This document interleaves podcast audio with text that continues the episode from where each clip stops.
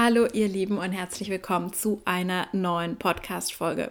Es ist eine Folge, die vielleicht nicht für jeden ist. Ähm, ich habe es neulich schon mal angekündigt, das ist ein Special. Und zwar werde ich über Gossip Girl sprechen, eine meiner Lieblingsserien, und das so ein bisschen aus Human Design Sicht analysieren und euch zeigen, wie diese Grundthemen einfach in Serien und Filmen sichtbar sind.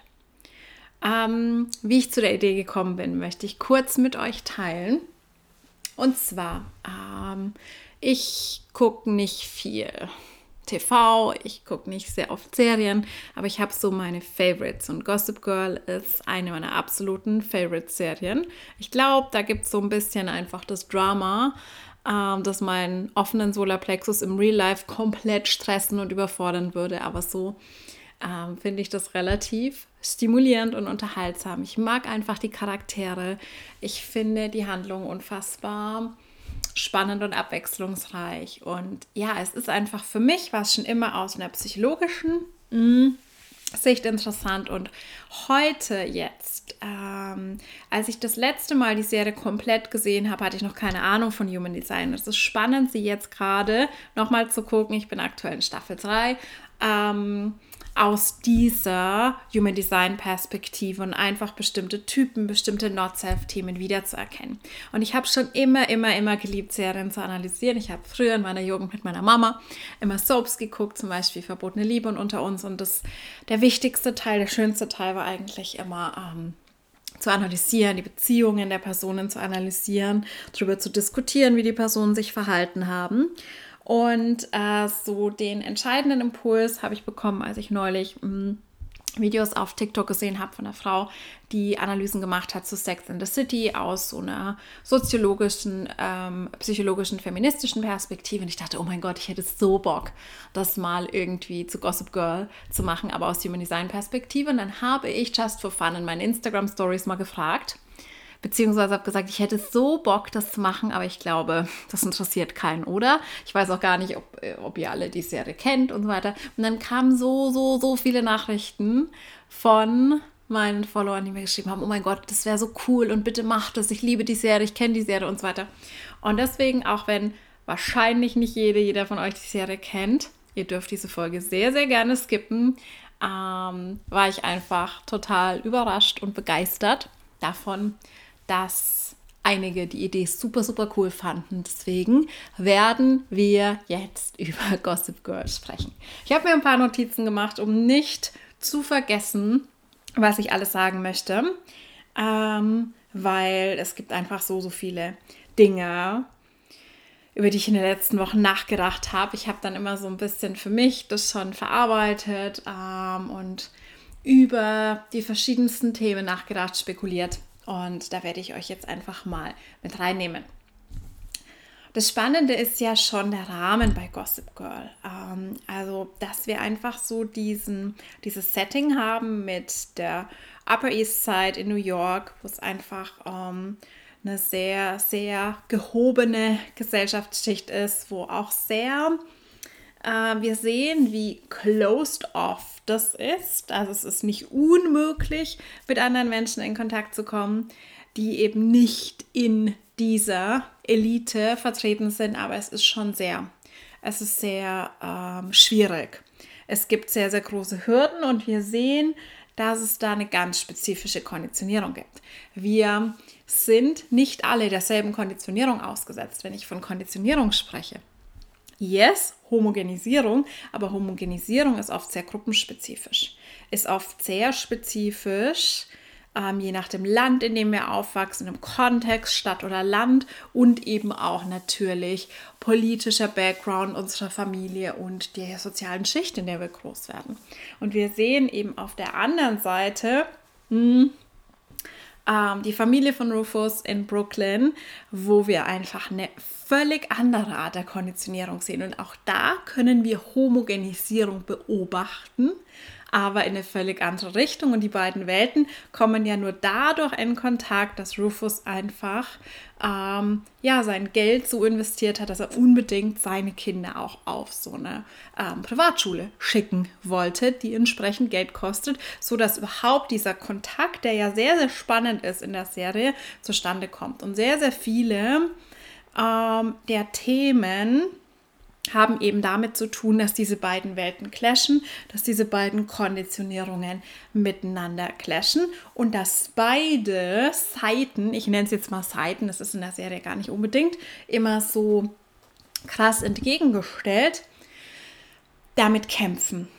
ähm, in dieser Konditionierung aufgewachsen zu sein, die mit ihren Limitierungen kämpfen und versuchen so ein Stück weit daraus auszubrechen. Also das sehen wir schon mal ganz, ganz interessant als Framework für diese Konditionierung, die Homogenisierung, die da am Start ist.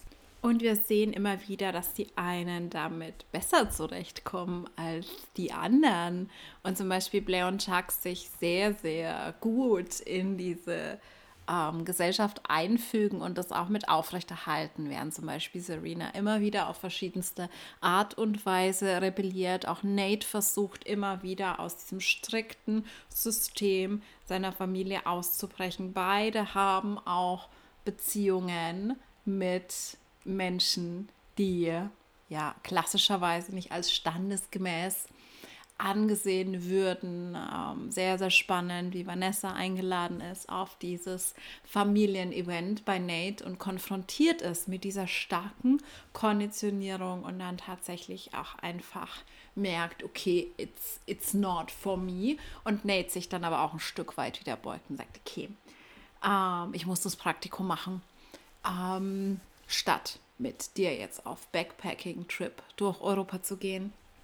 Ähm, und wir sehen natürlich im Fokus der Serie ganz, ganz stark Rufus und Lily, ähm, die eine wirkliche Soulmate-Beziehung haben in meinen Augen, die schon jung hätten zueinander finden können, finden müssen, aber dadurch getrennt wurden, dass Lillys Mutter die Beziehung bewusst sabotiert hat, weil Rufus ihr eben nicht als angemessener Ehemann für ihre Upper East Side Tochter ähm, erschienen ist und sie sich dadurch einfach immer wieder in unglückliche bis halbglückliche Ehen gestürzt hat, bis die beiden dann tatsächlich zueinander finden.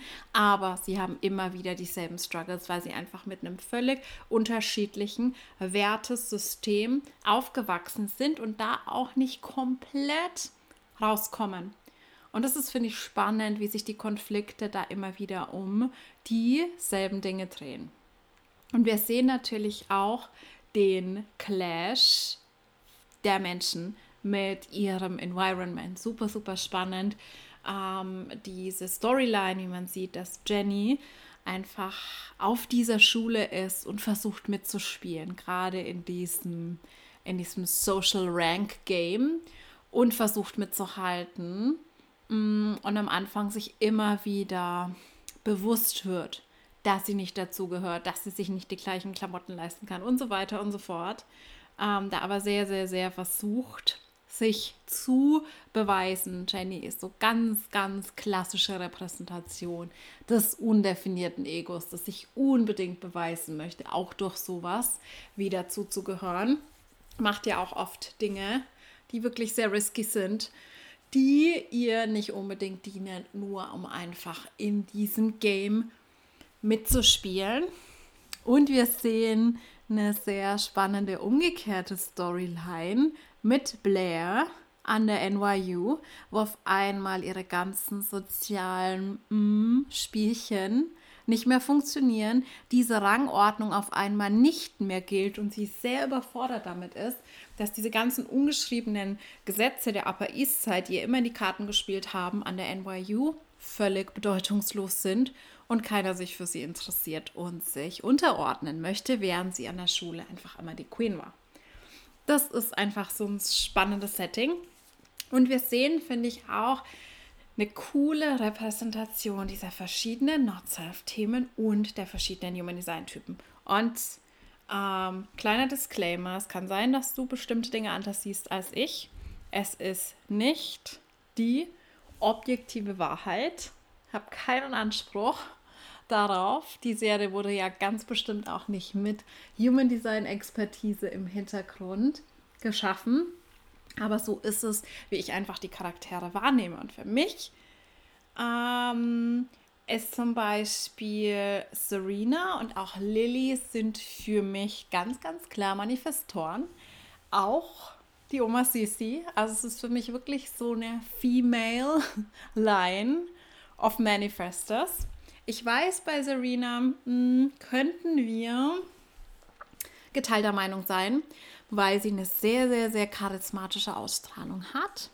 Meiner Meinung nach ist es einfach ähm, definierter Solarplexus, Emotionalität plus 5 mm, im Profil. Ich würde Serena tatsächlich als eine klassische 5 einsehen, die so diesen Star-Appeal mitbringt, die ganz, ganz, ganz viele Projektionen auf sich zieht.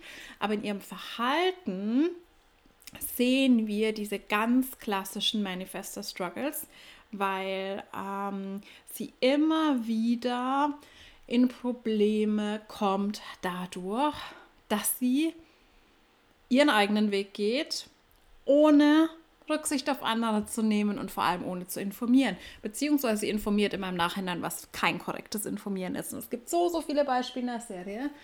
Und das ist auch für mich der klassische Struggle zwischen Lily und Serena, die auf einer gewissen Ebene auch, finde ich, eine gar nicht so schlechte, gar nicht so unemotionale Mutter-Tochter-Beziehung haben, die aber einfach damit kämpfen, dass Lily kontrollieren möchte. Das ist ihr ganz, ganz großes Thema und Serena dann dieses Thema hat, dieses Thema Ärger, sehen wir bei ihr auch sehr, sehr gut, dass sie wie so ein Tier im Käfig immer, sobald jemand über sie bestimmen möchte, wütend wird und es sich dadurch zeigt, dass sie ausbricht und dass sie Dinge tut, die teilweise auch bewusst provozieren. Sie hat manchmal auch so ein kleines Avoidance-Thema am Laufen, vor allem in romantischen Beziehungen, wo sie die schwierigen Gespräche nicht unbedingt sucht, wo sie Dinge eher verschweigt, ähm, wo sie Dinge eher nicht anspricht. Aber grundsätzlich hat sie kein Problem mit emotionaler Konfrontation und ein Stück weit genießt sie es auch so ein bisschen, einfach zu provozieren und ihre Grenzen auszutesten. Und wir sehen das an so vielen Beispielen, wo sie einfach statt zu informieren, einfach geht und dann, sobald sie weg ist, im Nachhinein sagt, okay, ich gehe nicht aufs College. Ähm, nachdem sie erst abreist und so tut, als würde sie aufs College gehen. Oder einfach mal spontan nach Spanien fliegt mit einer Freundin und dann von dort sich meldet und Bescheid sagt, weil es einfach so dieses typische Manifesto-Thema ist, wenn ich es denen sage, dann werden sie mich abhalten. So ungefähr, also mache ich einfach. Mm. Und das ist spannend, dieses Thema zu sehen. Bei Lilly ist es, wie gesagt, eher noch mal stärker diese Kontrolle.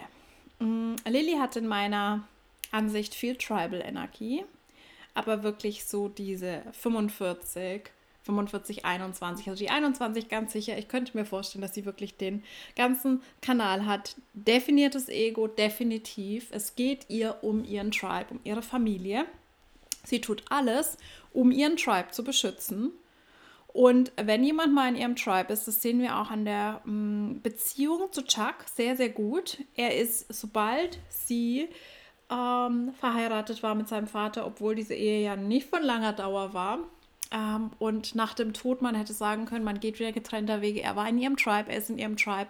Und ähm, da ist es ihr unfassbar wichtig, ihn zu beschützen, für ihn da zu sein. Das ist so ein ganz typisches Tribal-Thema. Aber Sie hat einfach diese Rolle, dass sie kontrollieren möchte. Sie möchte entscheiden, was passiert. Und sobald dann zum Beispiel ihre Tochter da komplett rebelliert und überhaupt nicht mehr mitspielt, wird sie wütend. Wut, Wut zeigt sich anders bei Lilly, aber wir haben auch solche ähm, Dinge gesehen, wie dass sie dann einfach mal Serena verhaften lässt, spontan, wenn sie nicht auf sie hört und ihren eigenen Weg geht. Das macht ihr, glaube ich, aber auch super, super viel Angst. Und mit Rufus ist es ein ähnlicher Struggle. Man sieht bei den beiden, die haben natürlich unfassbar viele Attraction Channels. Man sieht, wie die immer wieder zueinander gravitieren, war das ein deutsches Wort? Ich weiß es nicht. Gravitate, you know what I mean. Ähm, immer wieder voneinander angezogen werden und oft dann auch in ähm, Phasen, wo sie nicht zusammen sind, wo sie andere Beziehungen führen, einander komplett vermeiden, weil einfach dieser energetische Pull so stark ist. Aber was sie auch gemeinsam haben, ist so diese diese Tribal-Komponente. Beiden ist Familie unglaublich wichtig. Beide wollen dann auch, dass es irgendwie so ein Bonding gibt zwischen den Familien. Sie lieben es, wenn alle gemeinsam da sind, alle gemeinsam am Tisch sitzen. Aber bei Rufus ist es eher so diese, ähm, diese freundschaftliche ähm, Komponente, dieses alle auf einer Ebene, dieser herzliche Austausch. Und bei Lilly ist es eher so dieses... Ähm, kontrollieren wollen, was passiert ist, unter Kontrolle haben und die generelle Richtung bestimmen können. Und da clashen die beiden dann oft auch aufeinander, gerade weil Lilly dann oft zu weit geht und natürlich auch Rufus so ein bisschen mit reingezogen wird in dieses, ähm, in diesen Tribe, der von ihr kontrolliert werden soll und da nicht mitspielen möchte. Rufus hat eher so eine Definition, ich würde den eher so sehen, also ein uh, Channel of Community, eventuell Gate 37 sehr, sehr prominent.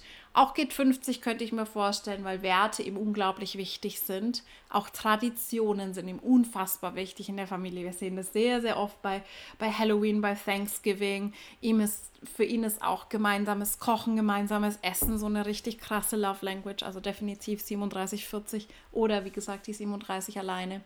Ähm, und für ihn ist immer so das Allerschlimmste, wenn äh, Dinge verschwiegen werden und wenn eben jemand, vor allem seine Kinder, gegen die Normen der Familie verstoßen. Geht 50. Gegen die Values, die er hat, die er verfolgt. Ähm, das ist für ihn so der Dealbreaker, aber ansonsten ist er da eigentlich ähm, happy, wenn er mit seiner Family und dann natürlich seiner erweiterten Family, also auch Lillys Kindern, mm, sein Waffel- oder Pancake-Frühstück haben kann. Ähm, wo wir bei Rufus sind, sehen wir so ein typisches Sacred Theme. Also es ist auch so dieses typische, no, diese Rockstar-Karriere. Dann macht er noch was anderes Kreatives und hat eine, eine Galerie. Wir sehen die Begeisterung für tatsächlich Essen, für Lebensfreude. Mm, wir spüren auch diese Energie in ihm. Ähm, und ich finde, wir sehen jetzt auch, ähm, dass natürlich auf der einen Seite, okay, wenn du auf der Upper East Side groß geworden bist und diverse Vermögenswerte geerbt hast, vielleicht irgendwie sogar in irgendwelchen Boards sitzt von einer großen Company, musst du nicht unbedingt so ähm, arbeiten oder es ist auch nicht üblich, aber wir sehen auch, dass Rufus zum Beispiel und auch die ganze Family sehr aktiv sind im Vergleich zu zum Beispiel ähm, Lily. Also wir sehen so dieses Sacred Theme und ich glaube, das ist auch was, was sie bei ihm sehr, sehr stark sucht. Auch diese Sinnlichkeit und die Emotionalität. Rufus ist für mich auch ganz, ganz klassisch emotional definiert. Wir sehen so seine Tiefs, gerade wenn sie einen Konflikt hatten, wo er dann zu Hause sitzt, auf der Gitarre spielt. Wir sehen sein Excitement bei bestimmten Anlässen, die er liebt. Wir sehen, wie er sich über Dinge freuen kann ist für mich so ganz, ganz klassisch emotional definiert, während für mich Lilly ähm, eher nicht emotional definiert ist, sondern würde ich eher so Typ Ego-Manifestor tatsächlich ähm, einordnen. Mhm. Spannend ist natürlich auch die Freundschaft zwischen Serena und Blair. Und diese Freundschaft lebt davon, nicht von diesem Kontrast Upper East Side versus Brooklyn, wie zum Beispiel die Beziehung ähm, zwischen Lily und Rufus und die Beziehung zwischen Dan und Serena, sondern es ist ähm, der Kontrast der Charaktere, der die Freundschaft spannend macht. Das heißt, sie kommen einerseits aus demselben Background, haben auch irgendwie so gewisse Dinge gemeinsam, aber sie sind unfassbar unterschiedlich. Und hier sehen wir richtig, richtig schön die energetischen Themen der Typen. Blair ist für mich ähm, ganz, ganz klar Projektor. Ähm, wonach strebt sie am aller, allermeisten? Nach Recognition, nach Success. Sie möchte gesehen werden. Und natürlich sind alle konditioniert. Das heißt, wir sprechen jetzt von allen Typen ein Stück weit in ihrem Not-Self. Das heißt, sie sucht natürlich nicht so den wahren Projector Success, sondern sie sucht den Success, den sie kennengelernt hat, der ihr einprogrammiert wurde von klein auf. Und für sie ist Success mm, on top zu sein. Für sie ist Success die Queen zu sein in der Schule. Für sie ist Success in bestimmten Committees zu sein, ähm, zur Secret Society eingeladen zu werden und so weiter. Ähm, und das ist ihr Main Thing. Und Serena hat da nicht so viel Interesse dran. Serena hat ein Thema, das sie unfassbar beschäftigt und das ist meiner Meinung nach ihr undefiniertes G-Center. Und wir sehen dieses Thema immer und immer wieder. Das große Thema des undefinierten G-Centers ist Looking for Direction and Love. Wir sehen Serena in so unfassbar vielen Beziehungen, romantischen Beziehungen, hm, teilweise wirklich einen Tag dazwischen, zwischen der einen und der anderen Beziehung. Und wir haben aber auch nie so das Gefühl, dass es so absolut just for fun ist. Es gab, glaube ich, also ich erinnere mich gerade an keine einzige Beziehung, wo Serena gesagt hat, ja, es ist einfach, einfach nur ein One-Night-Stand, es ist einfach nur so ein casual Thing, sondern sie jumpt da immer rein. Und sie projiziert unfassbar viel auf diese Männer.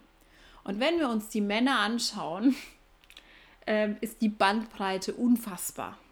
Das heißt, man würde jetzt nicht behaupten, also ja, die sehen alle ganz gut aus vielleicht. Also es könnte, den einen oder anderen könnte man diskutieren. Aber natürlich, ne, es ist auch eine Fernsehserie. Aber ansonsten haben die oft nicht viel gemeinsam. Und natürlich hat das auch sehr, sehr viel mit, dem, ähm, mit ihrer Vaterwunde zu tun. Auch da diese endlose Suche nach ihrem Vater, auf den sie auch ganz, ganz, ganz viel projiziert. Also sie sucht die Liebe ihres Vaters und stellvertretend die Liebe von Männern und sie sucht Richtung. Und ähm, das sehen wir auch so wieder diese, diesen Clash von undefinierten versus definierten G-Centers, wenn ähm, Serena sich mit Lily ausspricht, nachdem sie eben nicht aufs College gegangen ist und dann sagt, hey, sie braucht jetzt erstmal ein Jahr, um sich selbst zu finden und sie verreisen und so weiter. Lilly kann das gar nicht verstehen, was ich mit dem definierten G-Center verstehen kann. Sie ist sie so, wie, du willst dich selbst finden. Ähm, und sie sagt dann irgendwie so einen Satz, wie der sehr, sehr interessant ist. Wir wissen doch alle nicht, wer wir sind, aber trotzdem machen wir was, trotzdem arbeiten wir, trotzdem gehen wir irgendwie aufs College. Und sie kann das gar nicht verstehen, so dieser Gedanke, dass Serena immer hofft, sich irgendwo zu finden, durch Reisen und so weiter. Das heißt, sie ist auf der Suche permanent nach ihrer Identität. Und das ist so ihr größter Struggle, während äh, Blair diesen Struggle überhaupt nicht hat wenn wir auch den, ähm, das in allem sehen, Kleidungsstil und so weiter. Natürlich, wir müssen jetzt wieder zurückgehen. Es ist eine Fernsehserie und da ist sehr, sehr viel Intentionality. Natürlich hat jede Person so einen gewissen Style, wo jetzt nicht komplett abgewichen wird, aber trotzdem sehen wir bei Serena, finde ich, mehr Bandbreite, äh, mehr verschiedene Identities, die sie ausdrückt, als bei Blair. Mhm. Blair weiß ganz genau, wer sie ist und wo sie hin möchte und wer sie sein möchte. Natürlich, ne? Für mich ist Blair ganz, ganz typische ähm, Defined G-Center, Defined Ashna. Generell jemand, die für mich sehr, sehr definiert ist, nicht so unfassbar viele offene, undefinierte Zentren hat. Für mich ist ihr größter Struggle ähm, ihre undefinierte Kehle. Wie gesagt, alles meine Perspektive. Ähm, ähm dieser Struggle nach Attention diese, dieser Kampf, sich Aufmerksamkeit zu verschaffen, was wir in bestimmten Situationen auch immer wieder sehen, wo sie manchmal regelrecht aggressiv wird. Und natürlich dadurch, dass sie Projektor ist, das Gegenteil bewirkt. Das heißt, ihr größter Struggle ist eigentlich, dass sie so sehr um Recognition kämpft, ähm, dass es oft nicht funktioniert. Und es ist so spannend, diese Situationen zu sehen, zum Beispiel mit Yale, wo Blair wirklich durch die verschiedensten Intrigen versucht, irgendwie doch noch reinzukommen, weil es für sie einfach so ein unfassbar krasses ähm, Goal ist und so stark mit ihrer Identity verknüpft, dass sie sich halt schon immer da gesehen hat. Mm. Finde ihre Albträume immer sehr interessant, die in der Serie dargestellt werden. Das glaube ich nur bei Blair, wo man immer die Träume sieht, mm, dass sie es einfach nicht, sich gar nicht vorstellen kann, wie es sein kann, dass sie von Yale abgelehnt wird. Und das ist für sie unfassbar relevant.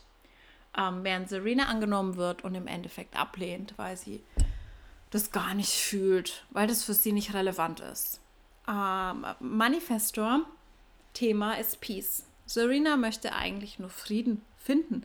Und Frieden finden in ihrem Fall dadurch, dass sie endlich sich selbst findet, dass sie ihre Identität findet, dass sie irgendwo mit irgendwem, in irgendeinem Job, in irgendeinem Purpose setteln kann und natürlich auch so diesen, diese Freiheit, ihr Ding zu machen.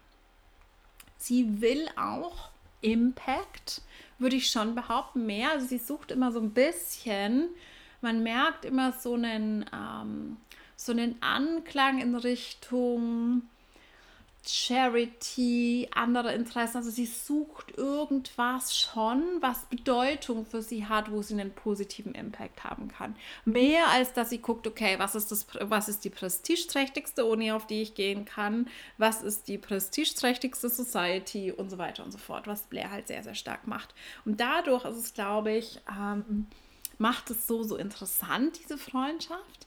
Und die beiden ähm, haben da gegenseitig sehr, sehr viel Compassion, Verständnis füreinander und für ihre Unterschiedlichkeit. Aber es gibt ja auch immer wieder sehr, sehr, sehr harte Konflikte. Mm. Und bei Blair ist einfach für mich so das allergrößte Hauptthema ihr ungesundes, definiertes Ego.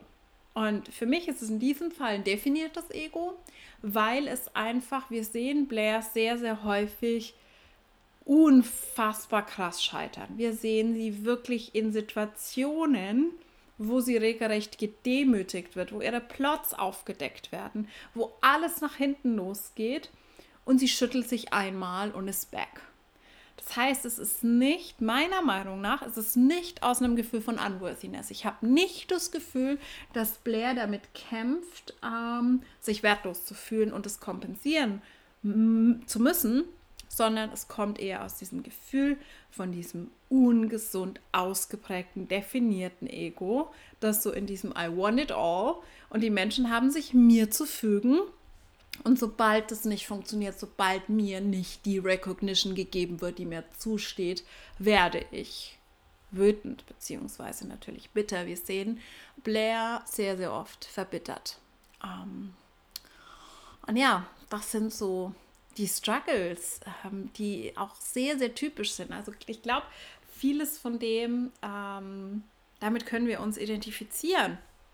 Also ähm, auch wenn wir die meisten von uns sich nicht verhalten würden wie Blair, vor allem nicht zu diesen Mitteln, zu diesen oft drastischen Mitteln greifen würden, wie Erpressung und sonst was. Aber wir können die grundsätzlichen Themen nachvollziehen. Ähm, für mich ist Blair auch, ich habe lange überlegt, ob sie für mich eine Dreierlinie ist. Sie ist für mich tatsächlich eher eine Sechserlinie, was es jetzt in dem Alter unter 30 ja ähnlich macht. Aber ich finde, dass sie auch ein bisschen diese Role Model Qualities mitbringt. Also für mich ist Blair am ehesten eine 6-2. Ähm, während Serena eine 5-1 ist, die immer eher, worunter Blair leidet, weil eben ihr großes Thema diese Recognition ist. Mm, und Serena möchte das eigentlich gar nicht, aber sie wird einfach als Star gesehen, als VIP gesehen von so vielen. Sie hat so diesen Appeal, sie, sie bietet so diese Projektionsfläche. Sie wird als Leaderin gesehen, was nicht unbedingt passiert bei Blair, aber wir sehen, dass sehr viele, gerade Mädchen auf der Schule, ihr nacheifern. Sie hat immer so ihr Team, sie hat immer so diese, diese Gruppe, diese Clique von Mädels, die zu ihr aufschauen und die einfach extrem nacheifern. Ähm, und natürlich ist es nicht allein. Es ist nicht Strategy Authority, aber wir sehen trotzdem, finde ich, diese Role Model Qualities und gleichzeitig natürlich die Resilienz der drei, dass sie sehr viele Trial and Errors durchmacht, aber immer wieder dann zurückkommt und stur an ihrem Ziel festhält, was vielleicht auch jemand mit einem undefinierten Ego nicht so krass machen würde, sondern vielleicht eher Ziele switchen würde, um sich woanders zu beweisen. Während Blair einmal hinfallen, aufstehen, weiter geht's und sie kämpft um die Dinge. Also bei Blair sehe ich auch ganz, ganz klar ähm, sehr ambitionierte Placements. Also ich könnte mir vorstellen, 54, 32 oder nur die 54 als Aktivierung. Könnte mir auch den Struggle-Kanal tatsächlich vorstellen. Mm, auf jeden Fall viel Wurzelpower auch. Mm, was ich bei ihr hauptsächlich, wie gesagt, undefiniert sehen würde, ist die Kehle. Ähm, weil wir sehen, dass sie diese Momente hat, wo sie regelrecht um Aufmerksamkeit kämpft, wo sie regelrecht auch äh, wirklich buchstäblich schreit, um auf sich aufmerksam zu machen.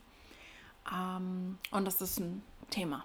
Aber wie gesagt, Hauptthema, glaube ich, ist dieses definierte Ego und dieser Projektor-Struggle mit, ich werde nicht gesehen. Und da kommen sie nicht so wirklich raus. Manchmal hat man so das Gefühl, sie hat so Momente, wo sie das checkt wo sie auch checkt, dass sie auf eine Einladung warten sollte. Und man sieht auch, wie desperate sie ist, ne? dass sie sich dann von der gefakten Einladung verarschen lässt, auf der steht, sie wurde zu irgendeiner Secret Society eingeladen, obwohl es keinerlei Beweise dafür gibt, dass es irgendwie echt ist. Aber sie ist da sofort hooked, weil einfach dieses Gefühl, hey, sie wird da eingeladen zu irgendwas Exklusivem, ist für sie so verlockend, ähm, dass das einfach immer funktioniert. Und meistens ist es eben nicht so, dass sie schafft, sich zurückzuhalten und auf diese Einladungen zu warten. So ein bisschen anders ist es in ihrer Beziehung mit Chuck tatsächlich. Und bei den beiden sehen wir jetzt eine sehr, sehr, sehr spannende Projektor-Projektor-Beziehung, meiner Ansicht nach. Und natürlich haben die beiden auch ihre Attraction Channels, ganz, ganz sicher. Ich sehe aber anders als in der Beziehung zwischen Lily und Rufus und anders als in der Beziehung zwischen Dan und Serena, die für mich hauptsächlich Attraction ist und nicht so viele Ähnlichkeiten, sehe ich bei den beiden das ganz, ganz krasse Thema, dass sie sich gegenseitig sehen und dass sie das spüren, ähm, dass jeweils der andere, jeweils der Partner, die Partnerin der einzige Mensch ist, der sie wirklich sieht, so wie sie sind.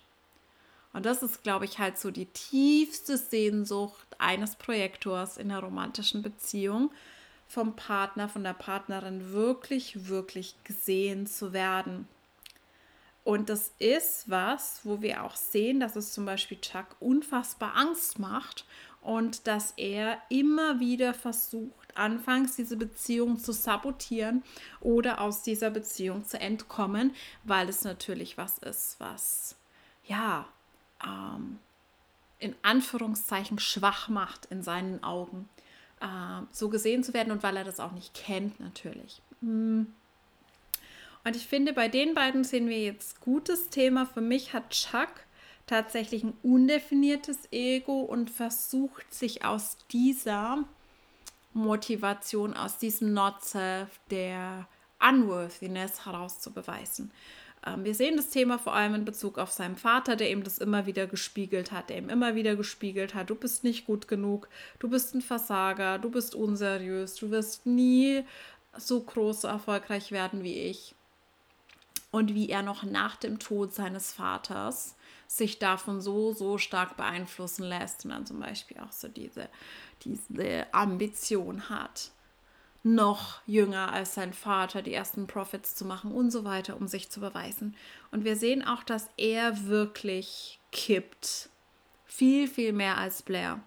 Bei Misserfolgen, wenn was nicht so funktioniert, wenn er sich abgelehnt fühlt, ähm, dass er dann wirklich sehr stark nach unten spiralt und versucht sich mit Alkohol und so weiter irgendwie abzulenken, versucht es irgendwie zu kompensieren und dann eher ähm, ja sehr sehr stark droppt, während Blair eigentlich ihre Anstrengungen nur noch vervielfacht, sobald sie sich kurz irgendwie echauffiert hat oder kurz geheult hat ähm, oder eine Nacht drüber geschlafen hat, sich von Dorota hat aufbauen lassen ähm, und dann geht es weiter in den Kampf.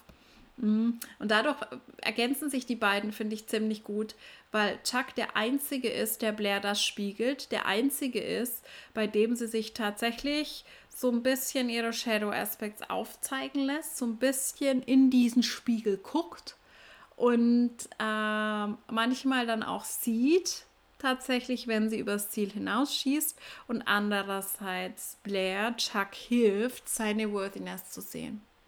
Und das ist, finde ich, eine super, super spannende Geschichte. Wir sehen auch, dass die beiden natürlich manchmal damit kämpfen, mit dieser Dynamik, ähm, dass beide eingeladen werden wollen, dass beide sich eingeladen fühlen wollen. Das sehen wir auch an dieser Dynamik. Ne?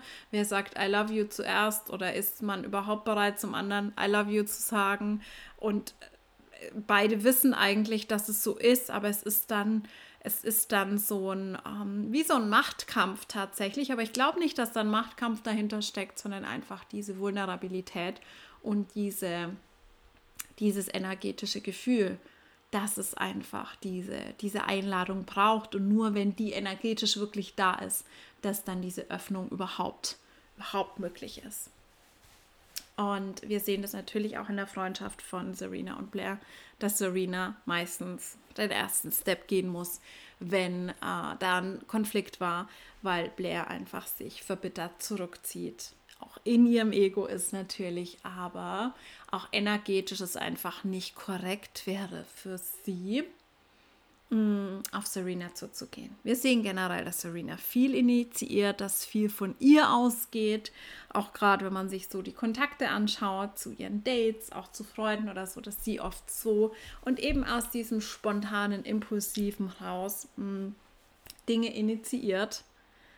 Ähm, ich glaube tatsächlich, dass sie eine Emo-Autorität ist und dadurch sehr, sehr oft sich in Trouble bringt, dass sie so aus dem absoluten ähm, Affekt raus, aus dem Impuls raus Dinge initiiert und dann sehen wir einfach so diesen typischen Manifesto-Impact, der bei anderen Typen einfach nicht so stark ist. Ähm, das ist ja so spannend, einfach, dass das, was Manifestoren tun und sagen, eine viel, viel, viel krassere Tragweite hat als bei anderen. Wir sehen auch, wie ähm, manche mh, mm, kleinen Sätze, die Lilly sagt, oder kleine Dinge Rufus tief verletzen. Und wir sehen, dass das, was, was Serena tut, einfach einen riesengroßen Impact hat auf alle. Also ich finde auch so, so ein ganz cooles Beispiel für dieses Initiieren, nicht informieren ist, wie sie für Jenny ähm, die Geburtstagsparty organisiert und sie informiert sogar im ersten Step. Sie sagt sogar, hey, ich habe für dich eine Party geplant mit DJ und so weiter und so fort. Und Jenny sagt, hey, nein, ich will das nicht, ich würde gerne mit euch ein bisschen gemütlich Chili essen, Gesellschaftsspiele spielen. Und dann akzeptiert Serena das kurz und dann lässt sie sich aber hinreißen und macht es trotzdem. Also das ist auch, finde ich, eine ganz, ganz lustige Kombi von einerseits äh, ja informieren, dann direktes Feedback bekommen, uh, no, uh, thank you, I don't want that und dann es trotzdem machen und wir wissen, wie das Ganze endet. Es hat einen negativen Impact auf alle, auf Lilly, auf Rufus, auf die Wohnung, auf Jenny, auf sich selbst. Und das sind oft diese Dinge. Also das, was Serena tut, zieht Kreise. Wir sehen natürlich auch den Impact, den sie hat auf Gossip Girl, auf diese ganzen ähm, Themen, die da kursieren, wie interessant sie einfach auch ist für viele als Projektionsfläche. Ähm, und wir sehen auf der anderen Seite, wenn wir jetzt uns bei den Typen bleiben, sehen wir Rufus, Dan, Jenny, Vanessa sind für mich alle so typische Sacreds, die sehr creative sind. Die machen ja alle was Kreatives. Rufus hatte eine Band, hat jetzt eine Galerie. Jenny ähm, schneidert. Mm, also ist super, super passionate für Mode. Vanessa dreht Filme. Dan schreibt. Also sie machen alles, so, so, so, kreative Projekte sind da sehr, sehr leidenschaftlich dabei. Und was suchen Sacred? Sacred suchen Satisfaction. Wir sehen auch, dass da Essen viel, viel größeres Thema ist. Also Rufus beliebte Waffeln und einfach so dieses generelle Freude am Leben, Spaß am Leben, Dinge zu unternehmen, die Spaß machen, ähm, sehen wir da viel, viel häufiger. Wir sehen, dass Serena mh, mm, ein Partygirl ist, definitiv, aber was ich da sehe, ist sehr, sehr viel Ablenkung, sehr, sehr viel Ablenkung von ihrem eigenen Schmerz, ihrem eigenen Struggle, der, wie gesagt, bei ihr meiner Meinung nach ähm, the search for identity ist in erster Linie. Das gleiche Thema sehe ich übrigens ganz, ganz stark bei Nate, der für mich auch ein Sacral ist. Mm, bei ihm ist es eher Sport als ähm, kreative Dinge. Wir sehen ihn sehr, sehr viel in Bewegung. Wir sehen ihn beim Joggen, wir sehen ihn beim Basketballspielen. Mm. Und bei Nate ist es so, dass wir ähnlich wie bei Serena so dieses Thema sehen, einerseits Rebellion, Widerstand gegen so diese Gesetze der Upper East Side, gegen diese Limitierungen der Familie, aber es ist einfach auch diese Suche nach Identität und das ist auch das, was er auch immer wieder sagt. Er sagt dann auch zu Vanessa, hey, ich weiß nicht, ob das Praktikum jetzt irgendwie für mich das Richtige ist, aber wie will ich es denn rausfinden, wenn ich es nicht ausprobiere? Er hat auch sehr, sehr interessante Beziehungen zum Teil. Ähm, also er hat Affären mit älteren verheirateten Frauen. Er ist teilweise ähnlich wie Serena all over the place. Ich finde sehr, sehr spannend die beiden zusammen, was für mich irgendwie, ich fühle das gar nicht, aber irgendwie finden die Comfort beieinander, weil sie so dieselben Struggles haben. Und das ist für mich auch sehr, sehr faszinierend. Mm. Und für mich hat Nate auch so dieses ganz, ganz typische Open Solar Plexus Thema. Er lässt sich oft in Dinge reinziehen und er schafft es nicht, sich abzugrenzen. Er vermeidet dann die Konfrontation, er vermeidet dann die unangenehmen Gespräche, er vermeidet zum Teil die Wahrheit, versucht es irgendwie zu umschiffen, bringt sich dadurch noch mehr irgendwie in Trouble. Also das ist so was, wo ich mich auch teilweise natürlich sehr wiederfinde. Mein früheres Ich, beziehungsweise natürlich habe ich die Struggles auch immer noch. Das ist für ihn, glaube ich, sehr, sehr, sehr schwierig, das zu navigieren ähm, er ist sehr gut befreundet mit Dan. Er hat dazwischen eine romantische Beziehung mit Vanessa, die danach eigentlich auch noch befreundet sind. Auf der anderen Seite diese sehr ambitionierte, auch politisch involvierte Familie. Ein sehr dominanter Großvater. Es ist für ihn äh, ein ganz, ganz großer Struggle. Und wir sehen, wie gesagt, da auch die verschiedensten Beziehungen. Mm. Was wir bei Blair nicht sehen, zum Beispiel. Wir sehen bei Blair nicht, dass sie irgendwie sehr viele verschiedene Beziehungen mit verschiedenen Männern irgendwie eingeht oder daran großes Interesse hat. Sie ähm, hat zuerst hat sie diese Fixierung auf Nate, wo wir aber auch ganz klar immer wieder das Thema sehen. Auch wo sie dann nochmal zusammenkommen für eine kürzere Zeit, sehen wir dieses Thema, dass sie eigentlich gar nicht so die wirklich romantischen Gefühle für ihn hat, aber er eher für sie so eine umgekehrte Trophy-Wife ist, weil die Familien sich gut kennen, er gut aussieht, er das soziale Standing hat, die so gut zusammenpassen. Also ihr Defined Ashna, Defined G-Center sagt, hey, der passt zu dir, der passt in dein Leben. Und es ist eben nicht so diese emotionale Trouble, dieses tiefe, verletzliche wie mit Chuck, also let's go with Nate.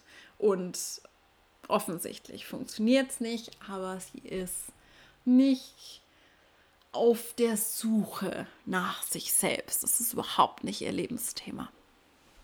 Ähm, und es ist einfach spannend, dass wir sehen, womit diese unterschiedlichen Personen strugglen, wie die unterschiedlichen Typen dargestellt werden. Und natürlich wurde Gossip Girl nicht mit dem Wissen um Human Design kreiert, aber wir kennen ja diese Archetypen. Es ist ja, ähm, wir erkennen das ja wieder. Also wenn wir jetzt mehr Personen, die noch nie von Human Design mh, mm, gehört hat, beschreiben, was ein Manifesto ist, dann wird diese Person wahrscheinlich sagen, ah, da kenne ich jemanden, der könnte das sein. Der, der oder die verhält sich so in die Richtung. Das heißt, es sind ja einfach Beobachtungen, die wir machen, womit Menschen kämpfen, was so die unterschiedlichen Schmerzthemen sind, die unterschiedlichen Struggles. Und ich finde, dass Gossip Girl eine Serie ist, die das einfach sehr, sehr, sehr gut und interessant darstellt, denn die eben eine breite mh, mm, Diversifizierung hat an diesen Themen, die sehr, sehr, sehr interessante Beziehungen konstruiert. Was mich ein bisschen an der Serie tatsächlich immer wieder stört, ist so dieses, ähm, dass wir einen relativ engen Kreis an relevanten Personen haben, die dann ab einem gewissen Zeitpunkt alle was miteinander hatten. Ähm, was aber nie Thema ist oder super selten Thema ist, außer im Falle von Blair, Serena und Nate. Da ist es interessanterweise Thema, aber ansonsten ist es irgendwie, scheint es überhaupt nicht relevant zu sein. Und ich stelle es mir einfach super weird vor. Also das ist für mich irgendwas, was so ein bisschen, weiß ich nicht, entweder nicht durchdacht ist oder keine Ahnung, aber es ist dann irgendwann ab einem gewissen Punkt, wenn man die so gemeinsam sieht, bei einem Familienfrühstück oder ähnlichem beim Brunch und man ähm, sieht einfach, dass quasi, wenn man da so Fäden ziehen würde, wer mit wem schon mal eine sexuelle und oder romantische Beziehung hatte, würde es äh, sehr, sehr, sehr chaotisch aussehen. Mm, das ist das, was mich manchmal so ein bisschen stört, was ich manchmal so ein kleines bisschen unrealistisch finde. Also ich weiß nicht, ob es so unrealistisch ist, aber diese Menschen sind ja alle noch in engem Kontakt miteinander, zum Teil befreundet und das stelle ich mir so ein bisschen chaotisch und schwierig vor. Ansonsten finde ich die Serie tatsächlich sehr, sehr, sehr gut gemacht. Mm, und ich werde sie wahrscheinlich jetzt nicht zum letzten Mal gucken. Mal schauen. Ähm, und eben auch so, so spannend jetzt ich ähm, während ich jetzt in den letzten Jahren mich sehr, sehr intensiv mit Human Design befasst habe und vorher einfach schon auch natürlich diese psychologische Brille hatte, aber mir dieser Filter gefehlt hat, gewisse Dinge einfach zu sehen, die ich vorher nicht gesehen habe und tiefer zu sehen und tiefer zu erkennen. Das ist für mich unfassbar spannend. Okay, ihr Lieben, ich glaube, Ich habe alles gesagt, was ich dazu sagen wollte. Ich hoffe, ihr hattet ein bisschen Spaß mit dieser Folge. Ihr hattet so ein paar Aha-Momente. Vielleicht seht ihr auch das ein oder andere anders als ich. Wie gesagt, kein Anspruch auf objektive Korrektheit. Es ist einfach nur meine Perspektive.